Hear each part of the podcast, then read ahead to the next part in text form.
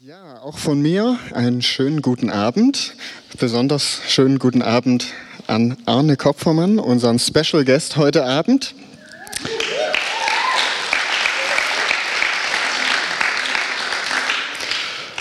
Arne, sag doch am Anfang mal ein paar Sätze zu dir. Wer bist du und was machst du? Ich bin ein fröhlicher Mensch eigentlich.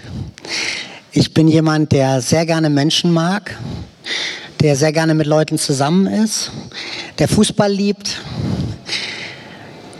der seine Familie liebt der Musik liebt und das auch zu seinem Beruf gemacht hat. Ich bin Musikproduzent, das ist so ein Hut, den ich aufhab, wenn ich beruflich äh, unterwegs bin. Der zweite ist, dass ich äh, im ganzen Land Konzerte gebe.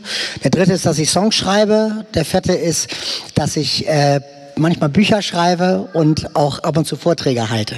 Und aus diesem ganzen Kontext, der sehr viel mit Gemeinde zu tun hat für mich, nicht nur, aber sehr viel, habe ich so den überwiegenden Teil meines beruflichen Lebens äh, verbracht.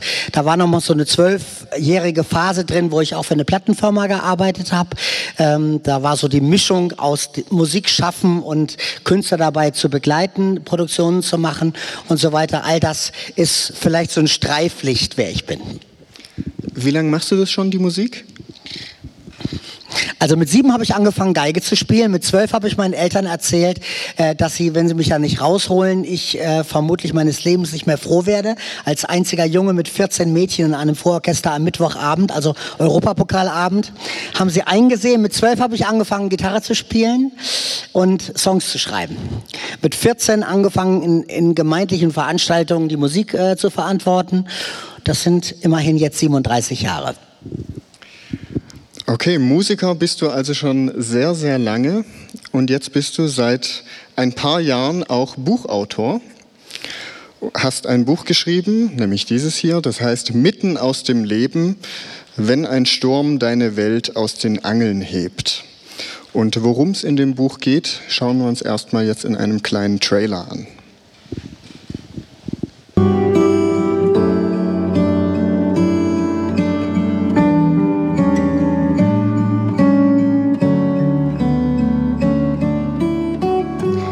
War der letzte Sommertag im September 2014. Meine Familie und ich hatten in äh, Travemünde an der Ostsee Urlaub gemacht und waren aufgebrochen zu einem Tag in einem Ferienpark, der in der Nähe lag. Und kurz bevor wir unser Ziel erreicht haben, sind wir auf eine Vorfahrtsstraße eingebogen. Ich habe das Fahrzeug gefahren und meine Tochter Sarah saß hinter mir. Ich habe das Auto nicht gesehen, was mir entgegenkam. Wir sind miteinander kollidiert. Es war der schlimme Unfall. Und vermutlich war meine Tochter sofort tot. Wir haben noch zehn Tage auf der Intensivstation mit ihr verbracht. Sie lag im Koma. Und im Nachhinein denke ich, dass diese Tage nur dazu da waren, dass wir Zeit hatten, um zumindest von unserer Seite aus langsam loszulassen und Abschied zu nehmen.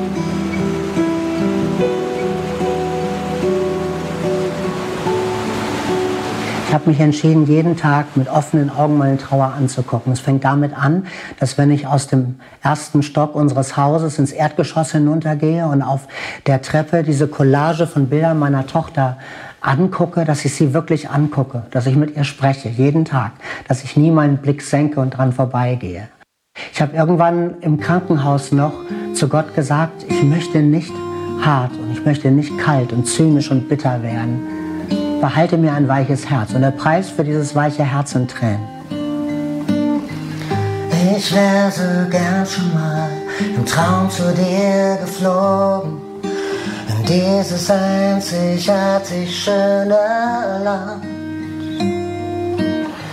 Hinter dem Horizont, weit hinterm Regenbogen. Ich hielte lachend deine Hand. Ich glaube, dass ein solcher Verlust, wie wir ihn erlebt haben, wie eine Amputation ist. Manche Verluste sind anders, sie sind wie ein Beinbruch. Äh, da vergeht ein bisschen Zeit und dann schont und äh, schient man äh, das Bein und dann kann man wieder normal laufen. Ein Verlust wie unserer ist eine bleibende Geschichte, eine, eine, eine bleibende Amputation. Diese Lücke wird nicht geschlossen. Und Menschen, die einem sagen wollen, dass es anders, die irren sich leider. Wir müssen uns also einrichten damit, dass diese Lücke bleibt. Aber das heißt nicht, dass wir ohne Hoffnung leben. Das heißt auch nicht, dass das Leben keine Sonnenseiten hat. Ich glaube, es ist beides. Ich habe gelernt, dass Schönheit und Schmerz für mich ganz unmittelbar zusammengehören, dass sie nicht mehr zu trennen sind. Ich habe in diesen letzten zweieinhalb Jahren mit meiner Familie wunderschöne Orte gesehen, auch weil wir darauf angelegt haben, dass wir nicht nur in unserem Alltags einerlei bleiben, sondern äh, reisen und Orte sehen, die wir immer schon mal sehen wollten. Und wann immer ich so besonders schöne Orte sehe, wann immer ich besonders zu Herzen gehende Musik höre, spüre ich das wieder. Da ist Schönheit und da ist Schmerz, der mir sagt, dass das hier noch nicht das Ziel ist, dass ich noch nicht angekommen bin. Aber dass ich einen Ort vor mir habe, der so schön ist und so besonders ist, dass es lohnt, darauf zu warten. Und dass an diesem Ort der Schmerz aufhören wird. Meine Vorstellung ist, dass ich im Moment nicht anders kann, als meine unmittelbare Lebensgeschichte auch mit auf die Bühne zu nehmen und zu verarbeiten. Dass das im Moment eine meiner Aufgaben ist. Ich möchte aber nicht bis zum Ende meiner Tage Trauerbade sein. Ich denke, dass es lohnt, über viele Dinge zu singen, über Menschen, über Beziehungen, über Gott, über unsere Hoffnungen und Träume. Und dieser Ausschnitt ist im Moment wie in einem Vergrößerungsglas vor mir. Und ich könnte damit nichts Authentischeres zu Menschen bringen als, als das. Und Vielleicht wird es ein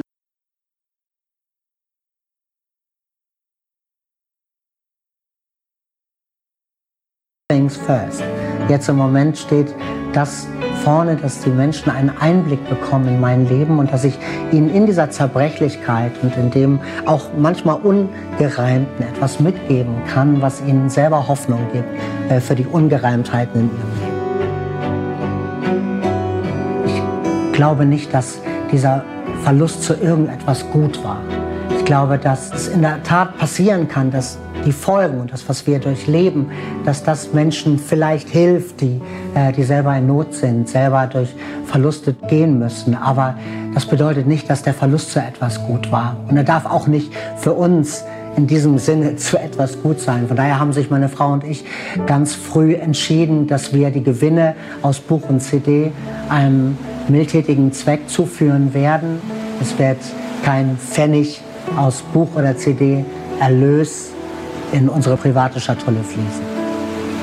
Ich glaube also ja, in äh, meine Musik ist eine Seite, die muss nicht zwingend Moll sein, äh, eingekehrt, die etwas anders ist, die zerbrechlicher ist, die vorsichtiger ist, die tastender ist, auch im Umgang mit Gott. Ich glaube, dass darin auch eine Sehnsucht liegt und dass das etwas ist, was, was vielen Menschen, die äh, Zerbruch erleben oder die Brüche in ihrer eigenen Biografie einordnen wollen, viel näher ist als ein zu heiles Bild vom Leben und ein zu heiles Bild von Gott.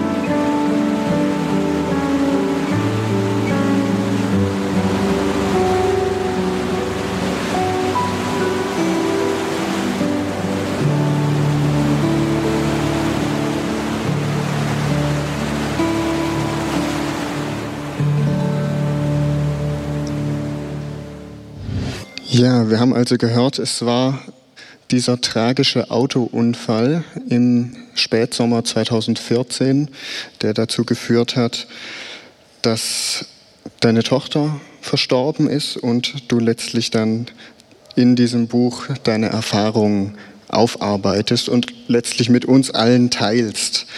Ähm, es ist sicher sehr mutig, dass du heute Abend auch hier sitzt, glaube ich. Und ähm, uns mitnimmst in diese Geschichte. Deshalb äh, fangen wir doch mal ganz am Anfang an. Es, ihr wart zehn Tage sozusagen als ganze Familie im Krankenhaus. Ähm, was hat euch da getragen in dieser Zeit? Hat euch da was getragen?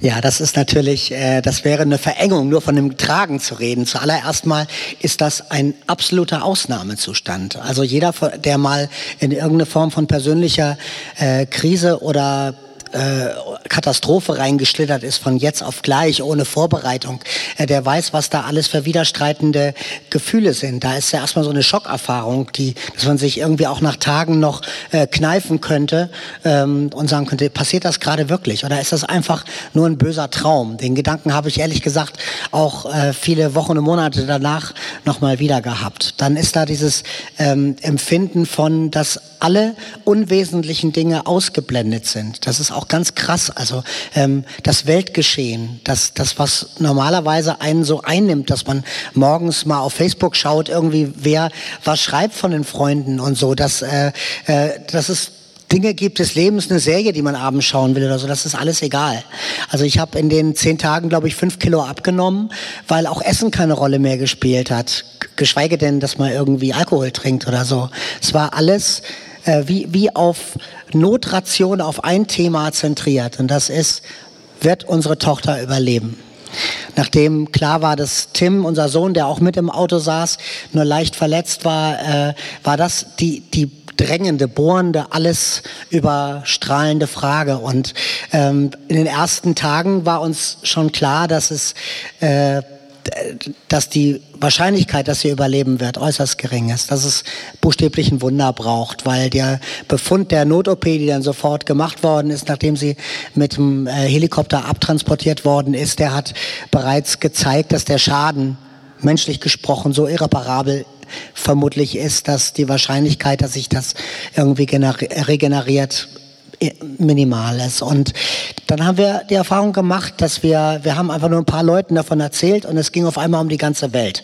Das ist natürlich auch ein bisschen dem geschuldet, dass ich eine halbwegs öffentliche Person bin im, im christlichen Bereich. Und irgendwann haben wir aus allen fünf Kontinenten äh, Mails bekommen und, und Leute, die gesagt haben, wir beten für euch. Und das, das war unfassbar dieses Gefühl davon, dass, dass ganz, ganz viele Wildfremde, genauso wie Freunde überall auf der Welt, äh, für uns beten und so Anteil nehmen, dass es sie zu Tränen rührt und dass sie uns das auf sehr unterschiedliche Art mitgeteilt haben. Wir haben auf einer Intensivstation natürlich nicht die ganze Zeit WLAN empfangen oder so. Also muss man sich ab und zu mal in so einem großen Krankenhauskomplex dann runterschleichen, um mal so ein paar äh, Mails zu lesen und Kontakt zu Außenstehenden ähm, zu haben, während man ansonsten irgendwie in diesem Zimmer ist. Und das hatte was extrem Surreales. Äh, für mich, ich beschreibe das so, als wenn die Grenze zwischen dem Leben hier und dem Leben ähm, hinter dem Vorhang, den wir nicht sehen können, papierdünn erschien zuweilen. Also ich, ich spiele seitdem ich zwölf bin Gitarre und ich habe äh, manchmal eine halbe, dreiviertel Stunde am Bett von Sarah einfach nur gespielt. Ich habe das Gefühl, ich habe in meinem Leben nie so Musik gemacht wie in, wie in dem Moment. Das hatte, es war so die die innigste Ausdrucksform, die ich hatte. Ähm, mit ihr und mit Gott in Verbindung zu sein und äh, das, das hatte was Heiliges für mich. Und Leute sind reingekommen in den Raum, Pflegepersonal, die nichts mit Kirche und Glauben und so am Hut haben und haben sich manchmal nur reingestellt und haben gesagt, dürfen wir mal so zwei, drei Minuten einfach hier stehen bleiben. Als, als Sarah dann am Samstag, den 13. 9.2014 ähm, gestorben ist, im Sinne von, als wir dann endgültig die Geräte abgestellt haben, da ist sie noch einen halben Tag in diesem Zimmer aufgebahrt geblieben, weil die Menschen auf der Station, die dort arbeiteten, das Bedürfnis hatten, von ihr selber Abschied zu nehmen. Das war eine sehr krasse Erfahrung für jemand, den man gar nicht kennt, der, der einfach nur einen ganz kleinen Moment mit dieser Familie da gewesen ist. Insofern haben die Leute dort auf der Station 49i in Lübeck irgendwas gesehen, was wir auch gespürt und gesehen haben. Wir haben in der Zeit immer wieder das Wort dankbar in den Mund genommen. Und das ist absurd. Es ist im Nachhinein, denke ich, das ist total absurd. Wie kann man die schlimmste Katastrophe seines eigenen Lebens direkt vor der Nase haben und trotzdem dankbar sein. Ich war dankbar für meine Schwägerin, die von dem Unfall gehört hat, beim, bei ihrer Arbeit gesagt hat, ich bin da mal weg, sich in Regensburg ins Auto gesetzt hat, 850 Kilometer durchgefahren ist und dann zwei Wochen nicht von unserer Seite gewichen ist. Das ist unfassbar. Ich bin dankbar gewesen für Personal, das ihren eigenen Mitarbeiterraum geräumt hat, damit wir da auf der Intensivstation schlafen konnten in den ersten Nächten, bis dann irgendwann das Ronald McDonald Haus, was von der McDonald Stiftung gegründet worden ist, direkt zehn Minuten entfernt von unserem Zimmer äh, auf der Intensivstation äh, eine Wohnung frei hatte für uns, für die restliche verbleibende Zeit und uns dort hingegeben hat, damit wir eben nicht noch so und so lange uns um Dinge kümmern müssen, die nicht äh, wirklich wichtig sind in dem Moment. Und ich könnte fortfahren, da gab es ganz, ganz vieles. Was uns getragen hat, war also dieses Gefühl, dass hier etwas Heiliges ist, etwas Besonderes ist, dass man nicht beschreiben kann, nur mit, mit dem Offensichtlichen, was passiert ist. Dass man Gebet spüren kann, wenn viele Leute für einen beten. Das haben wir gemerkt. Wir haben auch am zweiten oder dritten Tag uns angeguckt und haben gesagt, wie, ähm, wie, könnte, wie könnte man das denn verkraften, wenn man keinen Glauben hat? Also wenn Sarah jetzt wirklich gehen muss, wie, wie, wie sollte man das verkraften können, wenn man keinen Glauben in sich trägt, dass, dass, dass ewige Hoffnung nicht ins ins Bodenlose geht, sondern dass, dass wir diesen Ort finden werden. Das, das hat uns sicher getragen. Und irgendwo, ähm, das haben wir auch sehr schnell gesagt, war da vom ersten Moment an dieses Empfinden da, dass, dass es Sarah gut geht. Dass es dass wenn wir leiden und wenn wir Trauer gerade in, in, in extremster Form erleben, dass es dabei um uns geht, aber nicht um unsere Tochter. Ich habe in dem Trailer nicht gesagt, dass in dem Moment, als die Ersthelfer kamen und Sarah aus dem Auto gehoben haben, hatte ich, als ich da nur stand und betete, Herr, rette mein Kind, was surreal war natürlich, ähm, äh, während die da vor mir knieten und versuchten, Sarah in die stabile Seitenlage zu, zu bringen, war ein, ein, eine Liedzeile in meinem Kopf, die ich viele Jahre nicht gehört habe und die heißt Everything's gonna be alright, my father's here. Everything's gonna be alright when he draws near. Es ist ein Lied von einem Freund von mir aus Nashville, Tom ähm, Lane, ähm, und sagt, alles kommt in Ordnung, denn der Vater ist ja da. Alles kommt in Ordnung, wenn er mir nur zur Seite steht. Und natürlich habe ich in dem Moment gehofft und gebankt, dass, äh, dass das bedeutet, dass Sarah leben darf. In einem tieferen Sinne habe ich aber in dem Moment schon gewusst, dieses, es geht ihr gut. Es ist, sie ist gut aufgehoben. Und das hat uns vermutlich mehr getragen, wenn du schon so fragst, um jetzt meine große Anflugkurve zu Ende zu bringen, ähm, als alles andere in der Zeit. Du hast jetzt schon gesagt, du kannst dir gar nicht vorstellen, wie man so eine Zeit durchsteht, ohne den Glauben zu haben. Aber ich habe mich äh, beim Lesen deines Buchs auch gefragt, ist es eigentlich schwerer oder leichter in so einer Situation gläubig zu sein? Denn du schreibst auch von diesem Konflikt, den du gespürt hast, da am äh, Bett im Krankenhaus zu beten, Herr, rette sie. Und auf der anderen Seite das Wissen, den Unfall, hat Gott nicht verhindert. Wie bist du damit umgegangen? Ja, da könnte ich jetzt zwei Tage füllen, darüber zu reden. Und dieser, der, dieser Konflikt ist in der Tat nicht aufzulösen. Ich habe vorhin gesagt, dass sehr, sehr viele Leute für uns gebetet haben. Und ich glaube, dass das einer der Gründe war, warum wir glauben konnten. Denn ich bin fest davon überzeugt, dass Glaube keine Entscheidung ist, sondern in extremen Situationen unseres Lebens ein Geschenk ist. Was wir bekommen oder was wir nicht bekommen. Und ich könnte niemand, der, der sowas erlebt hat, wie wir, den Vorwurf machen oder den Gedanken geben, glaub doch nur, dann geht's dir besser. Das ist, gelinde gesagt, Bullshit. Wirklich wahr. Das kann man nicht jemand anbefehlen. Man kann niemandem sagen, ähm, wenn du nur glaubst, dann fällt es leichter. Wenn du nur glaubst, dann tut es weniger weh. Ich glaube das, by the way, auch lange nicht mehr. Ich glaube, dass ein Menschen, der glaubt, es nicht weniger wehtut. Ich bin sogar fast davon überzeugt, zu denken, dass es jemand, der glaubt, mehr wehtut.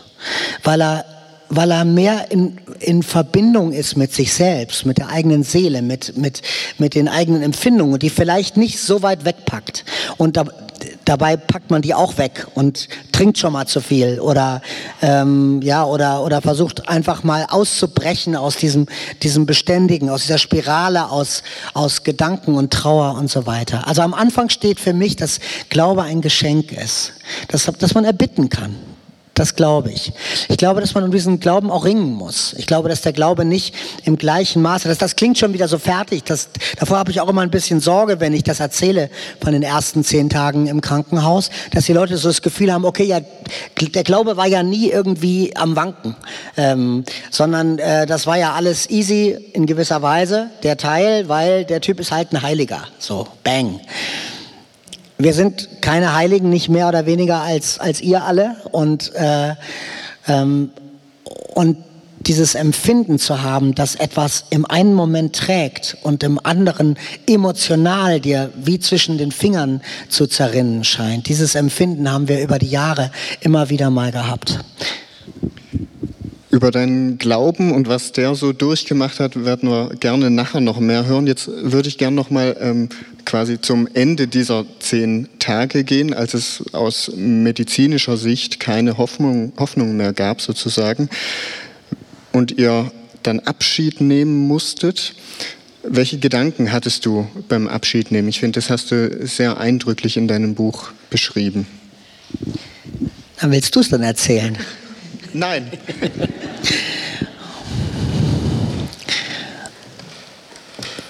Ich glaube, dass es so einen Prozess gibt, ähm, wenn, man, wenn man einen Verlust erleidet, der, der prekär ist. Das ist jetzt nicht nur der Tod eines Kindes, das kann genauso ähm, der Tod eines Angehörigen sein, der, der älter ist. Es kann der Verlust eines Lebenstraums sein. Zum Beispiel ein Sportler, der, der spürt, er kann das nicht, äh, was er sich sein Leben lang erhofft hat. Oder, oder ähm, andere Dinge, die, die sehr wesentlich waren fürs eigene Leben. Wenn, wenn dieser, ähm, wenn so ein Verlust passiert, dann ist ein Teil dessen, was, äh, wozu man herausgefordert ist, am Anfang nach dem Schock, ähm, anzuerkennen, dass es so ist dass es so ist, dass es unabänderlich ist, dass es da kein, kein Zurück gibt, kein die Zeiger zurückdrehen, als ob, als ob man das könnte, ähm, sondern dass, dass die Situation unabänderlich wird und dass man irgendwann klein beigeben muss, äh, aufgeben muss. Und das war, das war dieser Prozess, deswegen sage ich im Trailer, dass wahrscheinlich diese zehn Tage für uns da waren, dass wir ähm, so langsam bereit wurden, loszulassen.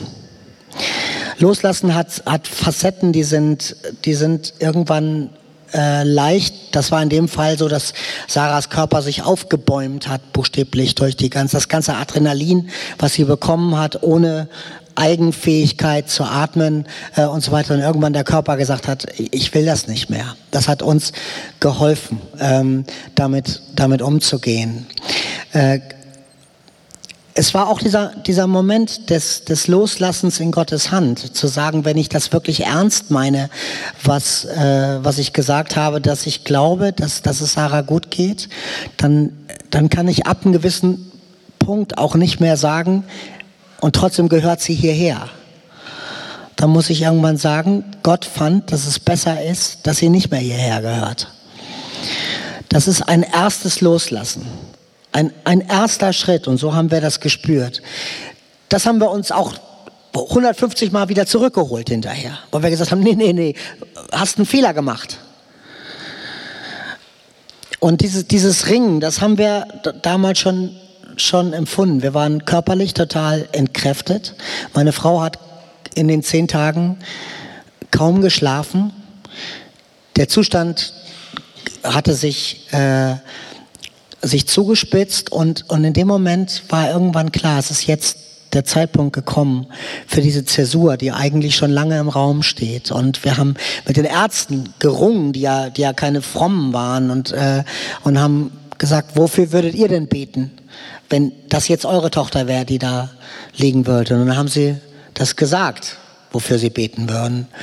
Dann haben wir gebetet und untersucht und dann wurde irgendwann klar, äh, das, das geht nicht mehr. Und in diesem Loslassen, ähm, in dieser Zeremonie, die wir auch als Familie äh, getroffen haben an dem Tag, ähm, lag im Prinzip schon, schon so eine Ur Saat von, von, von Lebenshoffnung. Zu sagen, wir, wir lassen jetzt los, wir gehen in ein Leben, was wir noch nicht kennen, von dem wir uns noch nicht äh, vorstellen können, wie das sein wird, ohne unsere Tochter. Das, das war dann kurz Zeit, nachdem wir zurück waren, war auch klar, wie undenkbar das ist. Es war auch irgendwie wie eine Glocke des Friedens über uns, die irgendwann auch wieder gelüftet wurde. Auch das war so eine Erfahrung, dass man sehr geborgen sein kann für einen Moment und dass diese Geborgenheit irgendwann dann aber auch der Realität äh, weichen muss. Es war die Mischung aus all diesen Empfindungen. Danach begann für euch natürlich eine Zeit der Trauer. Wie seid ihr in der Familie, wie bist du, wie ist auch deine Frau ähm, mit der Trauer umgegangen? Zuallererst mussten wir mal, mal lernen, was Trauer überhaupt ist, weil ich hatte ehrlich gesagt keine Ahnung. Ich war 47 Jahre alt und war zu dem Zeitpunkt eigentlich relativ auf der behüteten Seite des Lebens gewesen. Ich hatte irgendwann als Jugendlicher äh, mal drei, vier Jahre äh, Mobbing im Gymnasium zu ertragen. Das ist großer Mist, wer da durch muss und ein bisschen älter wird, der weiß, dass einen das ins Erwachsenenleben hinüber begleitet. Das war schon eine reale Leiterfahrung, die hatte mich zum Kämpfer gemacht, ähm, aber ich war ansonsten trotzdem relativ auf der behüteten Seite des Lebens gewesen, viele Jahre. Und jetzt auf einmal, von jetzt auf gleich, hat sich das Leben komplett verändert. Es fing mit den Sinneseindrücken zusammen, weil alles in diesem kleinen Ort, in dem wir leben, Burgholzhausen, was unser Bullabü war, erinnerte auf einmal an Sarah. Und jede Ecke ähm, äh, hatte eine Erinnerung. Ihre Schule, ihren Kindergarten, der Ort, wo sie zum Flöten ging, der Ort, wo sie Theater gespielt hat, der Ort, wo man sie schon äh, aus 300 Meter Entfernung hören konnte, wenn sie nach der Schule nach Hause kam. All das fiel weg und im Haus natürlich genauso. Das ist übrigens heute noch so. Wir haben Ecken nach vier Jahren äh, im Haus, wo noch dieselbe Jacke hängt und derselbe Schuh steht und ihr Zimmer ist zu 70, 75 Prozent noch genauso wie es damals gewesen ist, weil wir ähm, einfach keinen Trichter kriegen, der uns als sinnvoll erscheint, das zu ändern. Ähm, diese Erfahrung, was Trauer bedeutet, wenn, wenn man einen solchen Verlust erleidet, die muss man überhaupt erstmal verarbeiten, verkraften. Ähm, auf der einen Seite ist man nach wenigen Tätigkeiten schon erschöpft, auf der anderen Seite ähm, äh, fällt es einem äh, ganz also alles ist wie im Zeitraffer. Ähm, was, äh, was passiert. Es sind äh, die, dieses Gefühl, was ich vorhin beschrieben habe, dass, äh, dass, dass die Dinge um einen herum äh, unwichtig werden. Das, das stimmt. Also man musste sich zwingen, irgendwas zu machen, um, um ein paar Minuten am Tag ähm, äh, emotional gesprochen die Sonne zu sehen. Ähm, ähm, an irgendwas denken sich ein Fußballspiel angucken, wenn man Fußball mag. Und so 70, äh, 70 Minuten der 90 Minuten äh, war man nicht beim Fußball. Aber die 20, die gelangen, die waren schon eine, schon eine gewisse Erleichterung. Ich, ich weiß nicht, wie man das erklären kann. Das, sind, äh, das ist für jemand, der das selber nicht erlebt hat, eigentlich nicht, nicht durch Erzählung alleine aufzunehmen. Ähm, wer mal die Erfahrung gemacht hat, wie es ist, einen Kindersarg auszusuchen, also das gehört ganz sicher in meine Top 5 der schlimmsten Dinge in meinem Leben, die ich nie wieder erleben möchte.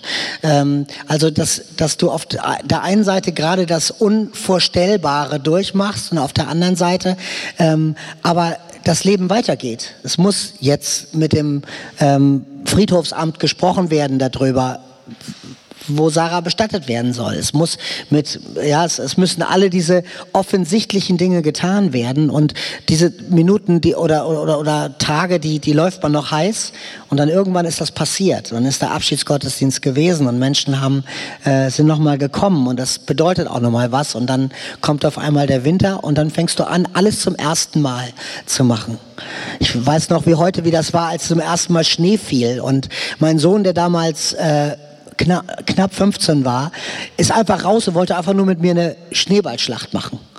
Und ähm, das war so, waren so die Ausläufer der Zeit, wo das äh, irgendwie für ihn äh, noch was bedeutet hat. Und ähm, ich bin nur in Tränen ausgebrochen und buchstäblich weggerannt. Ich, ich konnte das nicht. Für mich war dieses Bild, ähm, der Schnee, der erste Schnee, der war so mit Kinderaugen und mit, mit dem, was das für Sarah bedeutet, verknüpft, dass ich, dass ich buchstäblich es nicht hingekriegt habe. Was natürlich auch mit ganz vielen ähm, mit Schuldgefühlen verbunden war, meinem Sohn gegenüber, für den ich ja eigentlich stark sein soll und für den ich ja eigentlich Hoffnung ähm, weitergeben soll. Aber ich, es ging nicht, weil, weil dieses so überbordend war, dieses emotionale Empfinden, dass, dass, dass das doch nicht richtig ist, dass unser Leben vorbei ist, so wie wir es äh, gekannt haben. Dann kam das erste Weihnachten ähm, und Leute, die, die äh, vierfarbige ähm, Hochglanzkarten schicken von ihrer Familie und ein fröhliches neues Jahr wünschen und so weiter. Und du denkst, verdammt, wie, wie soll man jemals wieder ein frohes neues Jahr haben? Und warum schickt ihr mir eure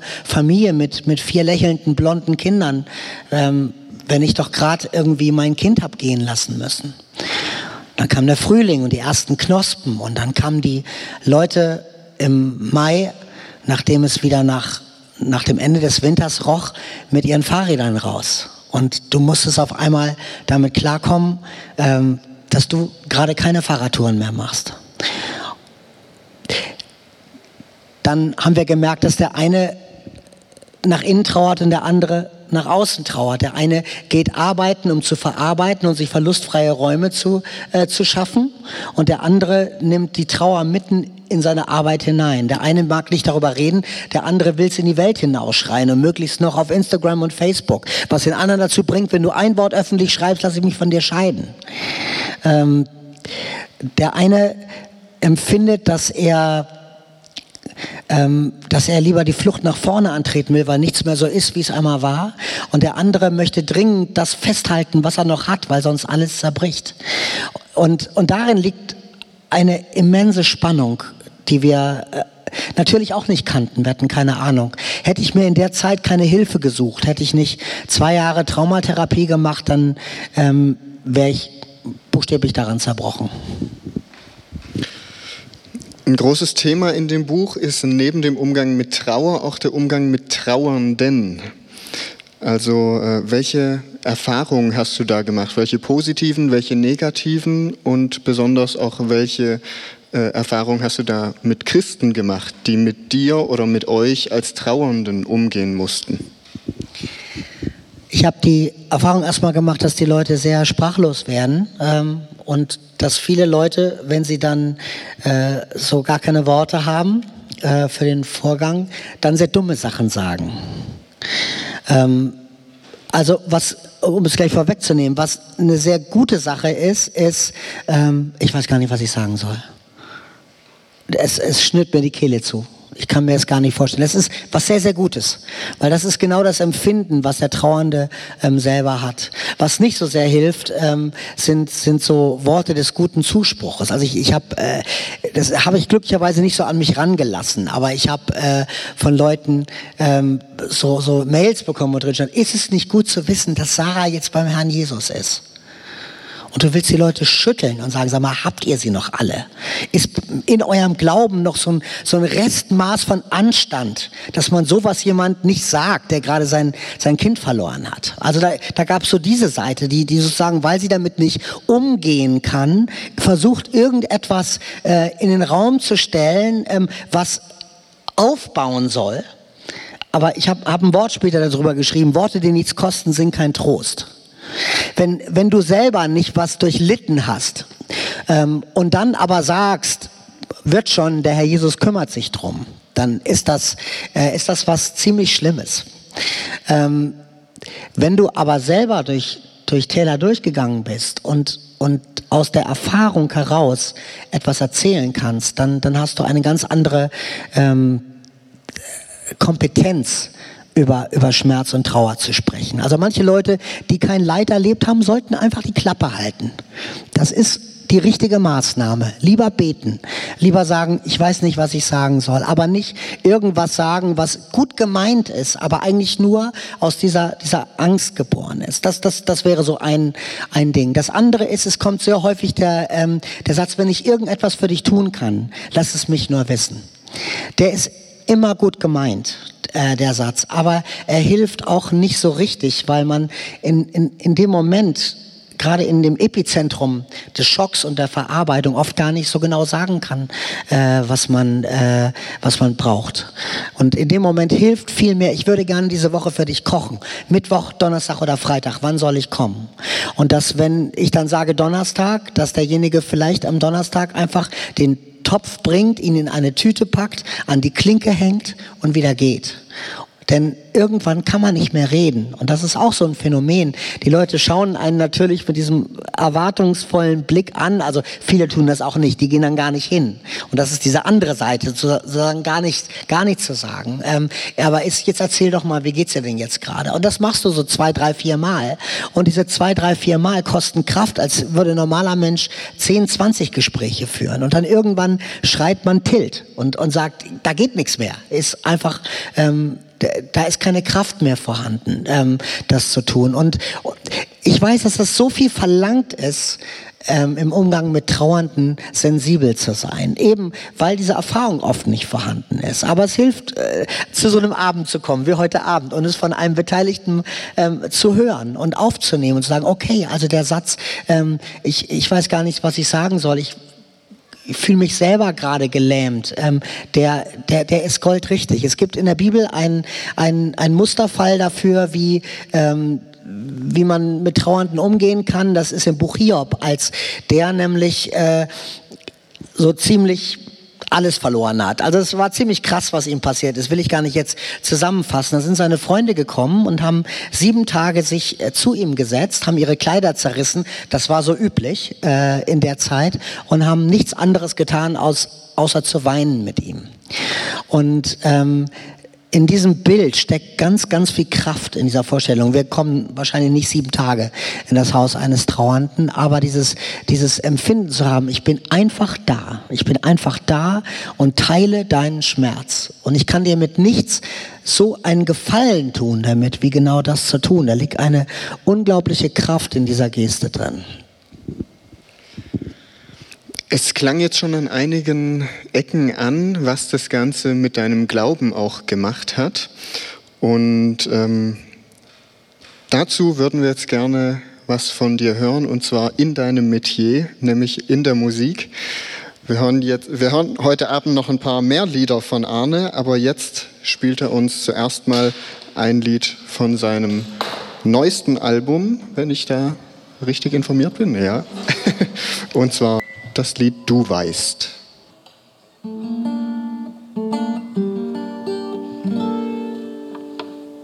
Ich würde gerne noch eine kleine Geschichte erzählen dafür, denn ähm, man versteht das ähm, vielleicht ein klein bisschen besser. Ähm, ein Jahr ungefähr nach dem Unfall habe ich ein, ähm, eine Veranstaltung zu spielen gehabt und da kam jemand zu mir, den ich 20 Jahre lang äh, fast nicht gesehen habe. Wir kennen uns noch von, von damals in Hamburg und äh, wir sind auch in Facebook lose befreundet, aber wir hatten uns nie wieder gesehen und äh, er sagte, Arne, hast du mal fünf Minuten? Und ich dachte, ja, natürlich, sehr gerne, erzähl. Und dann sagte er, Arne, ich muss dir was erzählen. Ich bin im September 2014, im Sommer irgendwann in der Nacht aufgewacht aufgewacht mit diesem drängenden Gefühl, ich muss für die Kopfermanns beten. Und das war so stark, dass ich nicht wieder einschlafen konnte, sondern dass ich mich hingesetzt habe und einfach nur so gut wie ich konnte, dafür, dass ich keine Hintergrundinformationen hatte, für euch gebetet habe. Und in der nächsten Nacht passierte dasselbe wieder.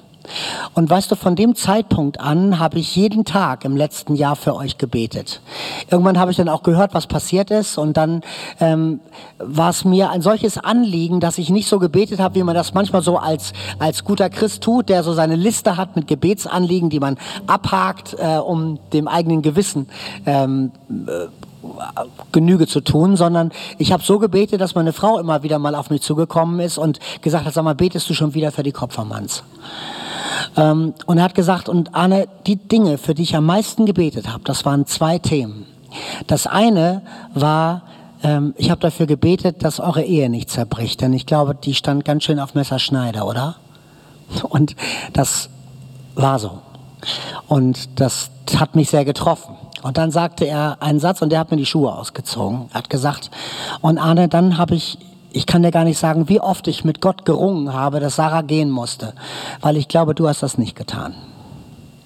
Und in dem Moment ist was in mir passiert, dass ich nämlich überhaupt keine Kultur in mir trage, die, die mit Gott ringt oder die, die zu Gott klagt. Dass äh, ich als so ein Lobpreismusiker, der ich viele, viele Jahre bin, immer die Vorstellung hatte, dass wenn das Schlimme im Leben passiert, dann muss man dem halt nur das Gute, was Gott ist, entgegenhalten und dann wird's schon besser.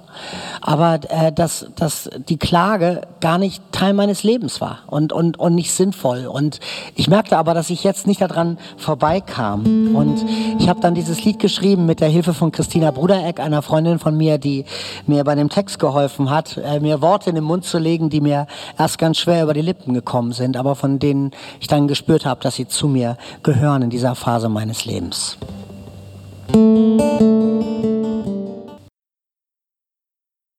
Ich glaube, es gibt so eine Vorstellung, ähm, die man hat vom Glauben, äh, bis man so an so Ränder stößt der eigenen Erfahrung, ähm, die, die manchmal Gebet wie so eine Art Cola-Automat sieht. Man schmeißt oben das Gebet rein und unten kommt äh, frisch äh, proportioniert die Gebetserhörung raus, als sei sie eine Cola-Dose.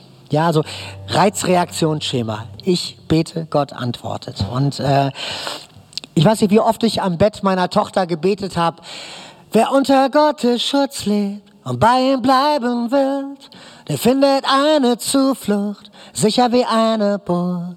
Wer an ihm hängt in Liebe, den wird er auch bewahren. Er hört auf unser Rufen und er hilft uns aus aller Not. Wir sind bei ihm geborgen, geschützt auch in Gefahr. Ja, Gott ist unsere Zuflucht, unser Gott ist unschlagbar.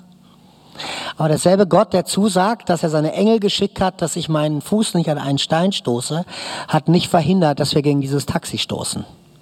Und meine Frau hat sich die Frage gestellt, nachdem sie viele Jahre dieses alte ähm, Kinderlied umgedichtet hat, morgen früh, weil Gott will, wirst du wieder geweckt.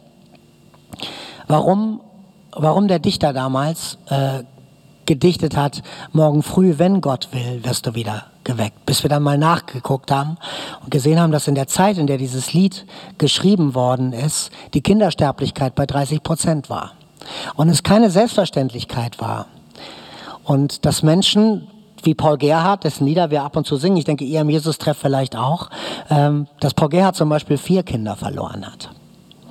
Und dass die Vorstellung von Schutz, die wir manchmal so haben, wie ich, als ich am Bett meiner Tochter Abend für Abend gebetet habe, dass Gott auf sie aufpassen soll, dass diese vielleicht manchmal zu kurz greifen. Und darüber habe ich ein Gedicht geschrieben. Bevor ich also gleich wieder auf den Sitz komme, würde ich euch das gerne noch ähm, vorlesen. Es ist auch ein Lied, aber der Einfachheit halber lese ich mal nur den Text.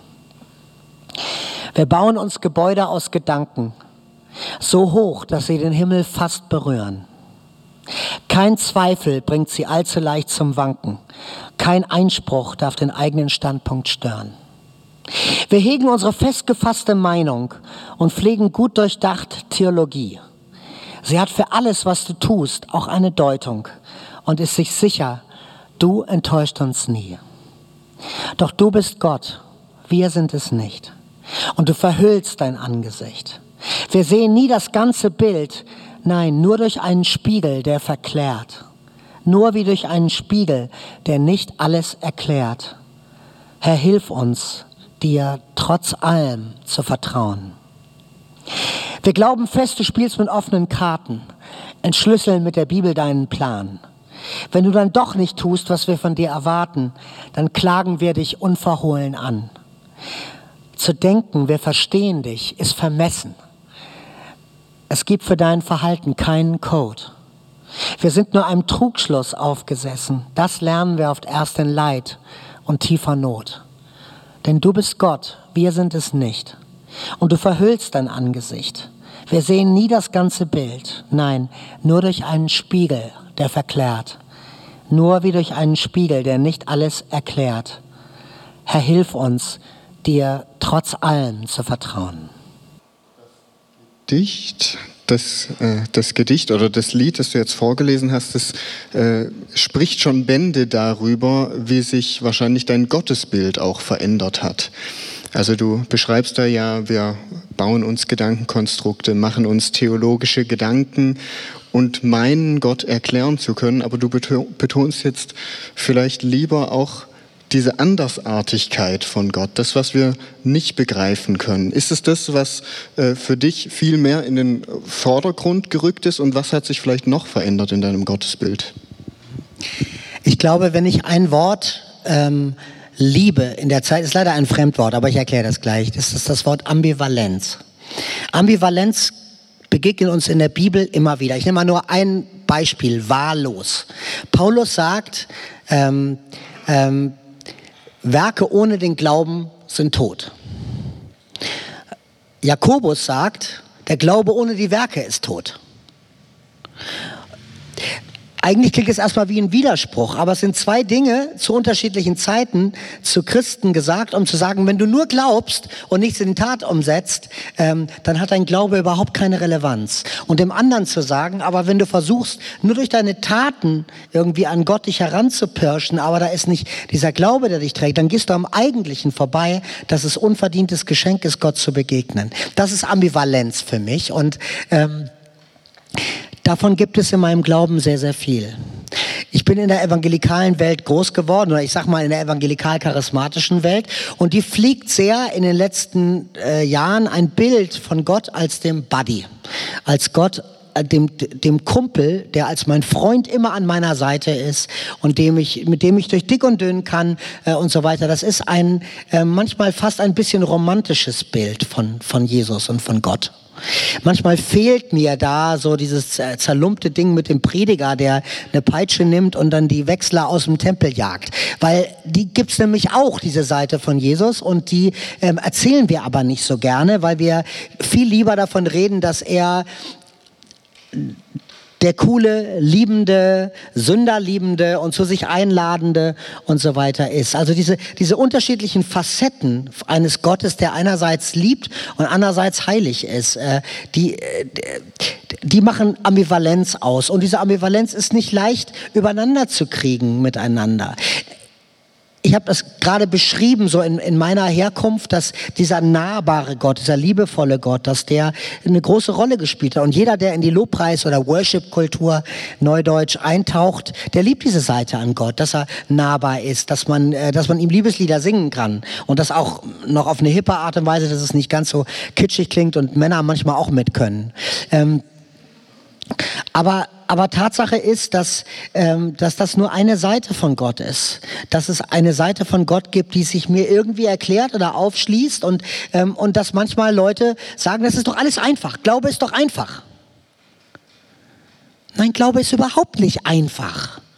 Ich weiß nicht, wer das irgendwann mal als, als einen Glaubenssatz in den Raum gestellt hat, dass wir das alle glauben sollen. Glaube ist super einfach. Du musst nur an Jesus vertrauen und, und, und gut wird. Nein, das ist ein lebenslanger Kampf. Und dieser lebenslange Kampf bedeutet, dass wir mit jemandem zu tun haben, dem wir vertrauen sollen für alle Bereiche des Lebens, wenn es gut geht und wenn es weniger gut geht. Und dass wir vor allem mit den Tälern klarkommen müssen, wenn es weniger gut geht. Und dass wir für uns klarkriegen müssen, ähm, wie Gott einerseits so nah mir an der Seite sitzt und andererseits Weltenherrscher ist. Und wenn man sowas erlebt wie das, was wir erlebt haben, dann rückt einem dieser allmächtige Gott erstmal näher, der, ähm, der nicht so sehr äh, Rücksicht nimmt auf das einzelne Schicksal, sondern auf das der ganzen Welt und der, ähm, und der da oben eine Menge zu tun hat äh, in seiner Schaltzentrale für äh, wie viele Milliarden Menschen sind es mittlerweile? Viele, viele, viele. Äh, und all die anderen, ja, die da ja geparkt sind noch, bis die Ewigkeit ist, also die aus Jahrhunderten vor uns ähm, und so weiter. Der hat ja auch auf viele Menschen aufzupassen. Und natürlich die gute, schnelle evangelikale Antwort ist, aber er sieht dich ja trotzdem und er geht mit dich und, und er ringt um dich und er nimmt dich an der Hand und so weiter. Und das, ich glaube das auch. Also ein, ein Teil von mir will das zumeist meist auch wirklich immer glauben.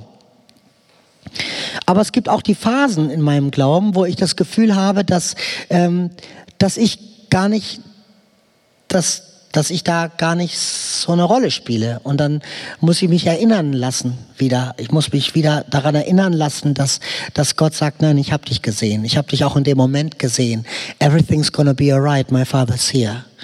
Weil der Teil viel schwerer fällt zu glauben, als der Teil fällt, dass, dass er da irgendwie alles in der Hand hat.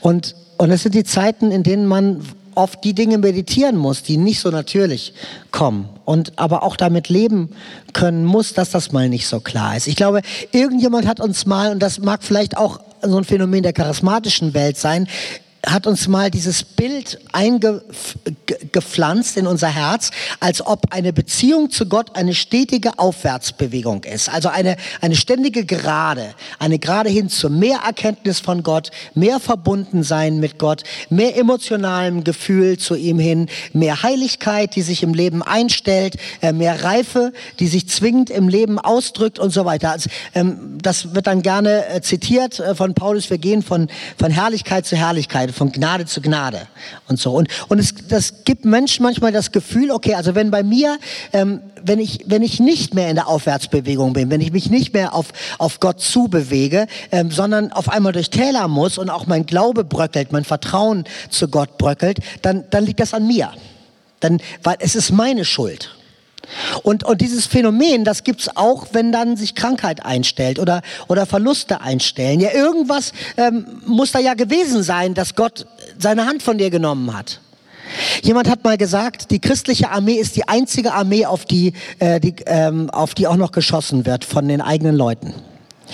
Und, und der, Sinn hinter diesem Satz ist der, dass, dass Christen, die, die durch Leid durchgehen müssen, nicht nur ihr Leid verarbeiten müssen, sondern sie müssen auch noch erklären vor sich selbst und vor anderen Mitgeschwistern, warum sie dieses Schicksal ereilt hat, warum sie krank sind, wo Gott doch sagt, dass alle, die zu Jesus gebracht wurden, geheilt worden sind. Ähm, ähm, wie, wie es sein kann, dass, ähm, dass der Schutz weggebrochen ist, obwohl Gott diesen Schutz doch ähm, versprochen hat. Und wenn man daran rührt, an diesem, diesem Konstrukt, dann, dann werden Menschen ganz, äh, ganz nervös, weil sie, äh, weil sie das Gefühl haben, okay, dann, dann stimmt ja das ganze Bild nicht mehr. Wie wäre es aber, das Leben wäre wie eine Sinuskurve und nicht wie eine Gerade. Wie wäre das Leben mit Gott eine Sinuskurve, in der wir beständig durch, durch Phasen gehen, manche Höhenflüge bei Gott dran, in dem wir ihn spüren können und erleben können und andere, wo wir durch das Tal gehen und Gott uns zumutet, dass wir in der Gottesferne sind, dass wir das spüren, was irgendwie eine, eine Schöpfung, die auf Erlösung wartet, weil sie die noch nicht hat, was das bedeutet, weil wir Teil dieser Schöpfung sind. Jesus sagt, ähm, ich lasse es regnen auf Gerechte und Ungerechte und lass die Sonne scheinen über Gerechte und Ungerechte. Womit er sagen will, dass weder Segen ein Zeichen ist dafür, dass Gott es mit mir gut meint, wie das ähm, Verlust offensichtlich ein Strafgericht Gottes ist, was über mich gekommen ist. Aber das muss man für sich erstmal klarkriegen, weil in so einem gewissen Zuschnitt von geistlichem Denken, was manche Leute haben, Verlusterfahrung oder Niederlage nicht vorgesehen ist. Niederlage ist immer gleich bedeutend mit irgendwo ist Sünde. Irgendwo habe ich weniger Gott vertraut. Wie wäre es, dass das, dass das eine große Lüge ist? Dass diese Lüge uns erzählt wird und dass wir sie vielleicht manchmal in der Lobpreiskultur auch auf eine falsche Art und Weise pflegen, weil wir, weil wir denken, es ist, wir, wir schauen auf Gott und dann wird alles supi. Aber das Urbuch von Lobpreis und Anbetung in der Bibel, die Psalmen, hat 150 Bücher, von denen 65 Klagepsalmen sind. Das muss man sich wirklich mal auf der Zunge zergehen lassen. 65 Klagepsalmen von 150. Das ist fast die Hälfte. Und die sind nicht so, dass da am Ende immer steht und trotzdem bleibe ich mit dir verbunden, denn du hältst mich stets an deiner Hand und du nimmst mich in Ewigkeit an. Und deswegen bin ich, komme ich sicher in den Hafen äh, der, der Rettung am Ende. Sondern, ähm, sondern manchmal sind die so düster, dass man am liebsten mit dem Kälberstrick zur Kanalbrücke ziehen will. Ähm, danach die Psalmen. Und das, das ist gut, dass das in der Bibel steht, weil es diese Phasen gibt, in der man das Licht nicht sieht, das Ende, Licht am Ende des Tunnels und und denkt, äh, man man, man kommt da nicht durch. Und, und, und eine Barmherzigkeit zu erlernen mit sich selbst bedeutet auch zu sagen, nein, die Antworten sind nicht einfach. Es ist nicht einfach, äh, einfach so, dass Gott hat weggeschaut und deswegen ist es passiert. Hätte Gott hingeschaut, wäre er da gewesen. Oder äh, ich muss, muss auch die enttäuschen von euch, die, die vielleicht denken, ich, ich würde mir ähm, das so zurechtlegen, dass ich sage, es ist alles der Teufel schuld. Es wäre einfach zu sagen, das war alles der Teufel. Der Teufel hätte so ein, eine Macht, der geht, äh, äh, das ist so ein typischer Satz, den du hörst, wenn du Lobpreismusiker bist im Land. Ähm, ja, das, das, das, dass der Teufel gerade die angreift, die, die so mächtige Werkzeuge in Gottes Hand sind. So. Klingt gut. Denke ich, ja, scheiße, warum? Warum hat der Teufel diese Macht? So, das, das ist so ein, ein Gedanke. Und dann irgendwann guckst du in dich rein und denkst, wie wäre es denn, wenn das mit dem Regnen über Gerechte und Ungerechte und dem, ähm, und dem äh, Sonnenschein über Gerechte und Ungerechte in der Bibel steht und Jesus ähm, das, das selber gesagt hat, dass dann vielleicht nicht nur der Teufel Originator ist, sondern dass da Dinge passieren, die sind nicht so klar zuzuordnen. Und vielleicht hat Gott das sehr bewusst gesehen, dass das passiert ist. Was mache ich dann mit dem Gott? Ja, wenn du, wenn du es so schön zuordnen kannst, Gott gut, Teufel böse. Ja, Gott passt auf mich auf, Teufel will zerstören. Ist easy. Aber wenn das Schema auf einmal bröckelt, was passiert denn dann? Wie funktioniert der Glaube dann noch? Das ist, das ist die interessante Frage. Ich für mich kann sagen, er hat nicht eine Sekunde aufgehört zu funktionieren. Weil am Ende für, für mich von dieser Überlegung stehen all die Sätze, die übrigens auch in der, in der Bibel drinstehen. So viel höher wie der Himmel über der Erde ist, so viel höher sind seine Gedanken als meine Gedanken und seine Wege als meine Wege, sagt zum Beispiel Jesaja. Ähm, aber das, das klingt nicht so. Wir würden es gerne konfektioniert bekommen. Wir würden es gerne begreifen können. Wir würden gerne so ähm, Gott erfassen können, dass, ähm, dass er dass, dass das klar ist, dass das ja klar ist, dass es einfach ist. Ich würde gerne noch einen letzten Satz sagen. Evelyn Underhill ähm, hat einen ganz tollen Satz geprägt. Wenn, wenn Gott klein genug wäre, dass wir ihn verstehen könnten, wäre er nicht groß genug, dass wir ihn anbeten. Und den finde ich den finde ich ganz hilfreich. Der, der bringt einen auf eine gute Fährte. Wenn Gott klein genug wäre, dass wir ihn verstehen könnten, wäre er nicht groß genug, dass wir ihn anbeten. Es muss nicht dein letzter Satz sein heute Abend. Ähm, ich würde dich gern noch viel weiteres fragen, aber ich möchte auch gerne euch die Möglichkeit geben, eure Fragen an Arne zu stellen. Falls ihr denn welche habt, äh, haben wir ein Mikrofon, das durch die Reihen geht? Mein Mikrofon, okay. Also wenn jemand eine Frage hat, dann äh, dürft ihr jetzt gerne aufzeigen. Ansonsten stelle ich noch ein paar Fragen und ihr dürft euch die ganze Zeit melden und ich komme dann gerne vorbei, falls es Fragen gibt. Gibt es jetzt schon eine? Okay, dann mache ich noch kurz weiter. Ähm, das Buch über deine Glaubens, äh, das Kapitel über deine Glaubensveränderung in dem Buch heißt Barmherzig werden. Warum heißt es barmherzig werden? Wer muss denn barmherzig werden? Und bist du barmherziger geworden? Die Frage ist verfänglich, weil man sagt dann etwas und äh, dann im nächsten Moment reagiert man vielleicht mal falsch einem Menschen gegenüber. Ich muss sagen, ich würde es gerne so beantworten. Mir geht das Leid anderer Menschen viel mehr an die Nieren, als es vorher passiert ist.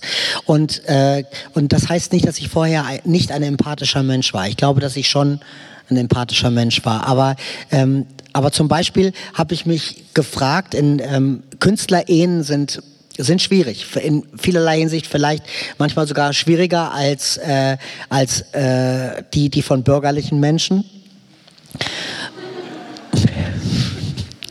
Ja, das war nicht abwertend gemeint, sondern nur versucht zu beschreiben. Und in den letzten fünf Jahren vor dem Unfall sind ein paar von meinen Musikerkollegen geschieden worden. Und ich glaube, dass ich wirklich versucht habe, von Herzen auszudrücken, dass, äh, dass mir das leid tut, dass sie durch so was Schweres durchgehen mussten. Aber nachdem Sarah gestorben ist, habe ich ein Gefühl dafür bekommen, wie das ist, äh, wenn man 20 Jahre mit jemandem zusammengelebt hat und diese Beziehung zerbricht und du auf einmal alles in Frage stellen musst, was äh, was so viele Jahre ein so zentrales Element in deinem Leben war. Und mir haben diese meine Freunde so wehgetan, die durch diese Erfahrung durchgehen mussten, wie sie das vorher nie getan haben. Und ähm, dass ich solche Veranstaltungen mache und dass ich äh, darüber rede und offen darüber rede, öffentlich darüber rede, bringt mit sich, dass ich sehr, sehr viele Mails bekomme und äh, sehr viel äh, Zuschriften, auch, auch per Post und Leute mir ihre Geschichte erzählen. Oft unter Tränen, oft